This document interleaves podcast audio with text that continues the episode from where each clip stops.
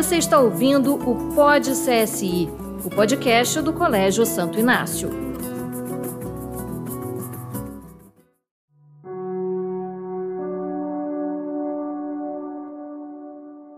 Olá, bem-vindos e bem-vindas ao nosso encontro de oração.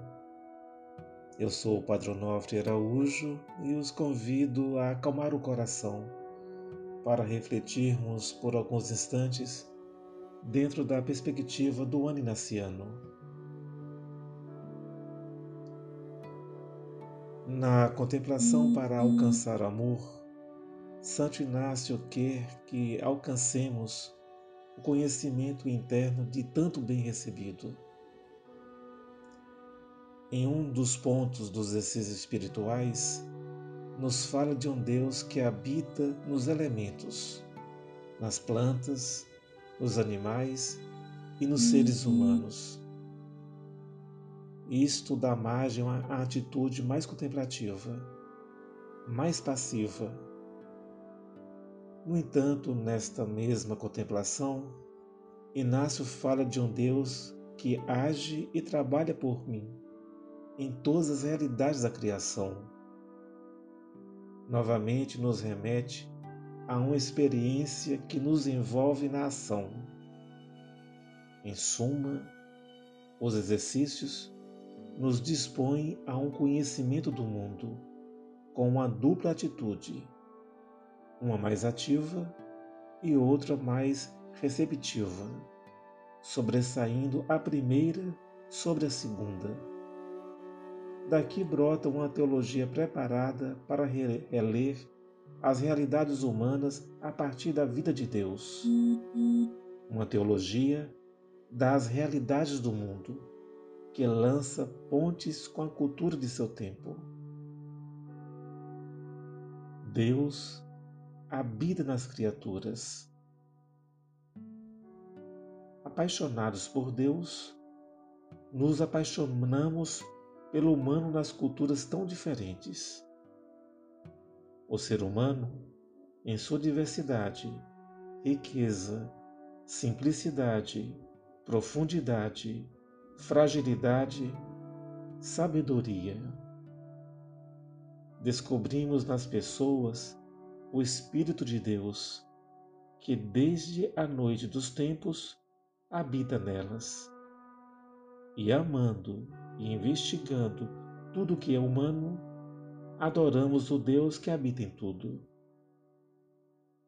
A contemplação para alcançar o amor abre-se à missão apostólica, denunciando as forças que desagregam ou excluem, propondo novos modos de viver o compromisso social, enfim, impulsionando a sermos agentes de transformação e atuantes no âmbito público conforme a justiça inaciana. A missão que brota do Ademore de, demanda um conhecimento rigoroso e sapiencial da realidade. Precisamos deixar afetar por essa realidade, sentir compaixão e incorporar uma leitura teológica.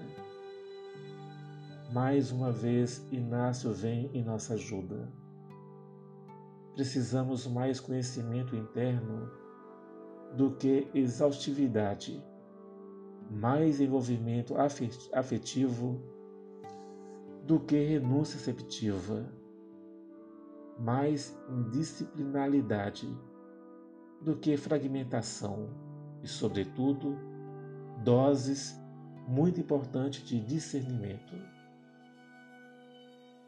temos necessidade de sínteses sapienciais que nos permite conhecer o nosso mundo. Essas sínteses têm a ver com aquele conhecimento interno do qual Inácio trata nos exercícios das duas bandeiras, para descobrir na realidade as dinâmicas de exclusão e morte, e para que possamos confrontá-las as sínteses sapienciais iluminarão a realidade, motivarão nosso compromisso e orientarão nossa ação. Um conhecimento interno de nossa realidade social, por mais limitado e pobre que possa ser, contribuirá para que nossas ações respondam melhor à nossa missão. Nosso compromisso apostólico precisa deste conhecimento interno para tomarmos decisões em favor da justiça e dos pobres com valentia e com certas garantias. É esse conhecimento de qualidade que possibilita que o, horizonte apostólico se amplie, com presença pública, com justiça, com interlocução com instituições públicas e privadas e com setores da Igreja. A espiritualidade naciana nos ajuda também a descobrir onde se encontra a maior necessidade e a esperança de um bem mais universal necessidade e universalidade, que são os dois critérios inacianos para eleger onde atuar e fazer-se presente. Este discernimento, orante e apostólico ao mesmo tempo, que leva à tomada de decisões e, portanto, à ação concreta, requer uma atenção particular as circunstâncias históricas, sociais e pessoais, pois através delas Deus manifesta sua vontade. Igualmente podemos levar em consideração outro elemento, típico da espiritualidade naciana, a qualidade como expressão do magis. Espera-se um trabalho bem feito, qualificado, com rigor intelectual, livre alheio a toda influência partidarista e, de modo particular, com um conhecimento sem prejuízos das situações a favor das quais se pretende fazer justiça.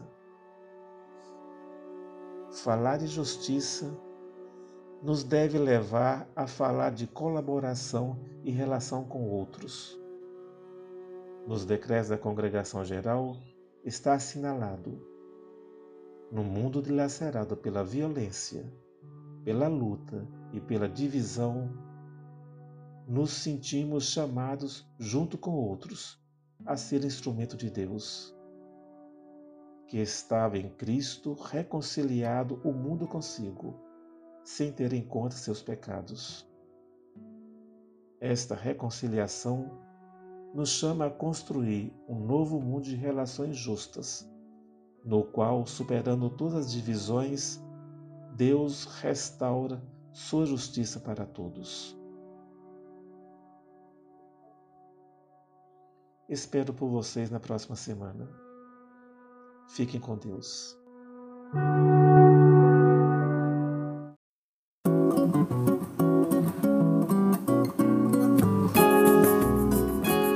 Você ouviu o Pod CSI o podcast do Colégio Santo Inácio.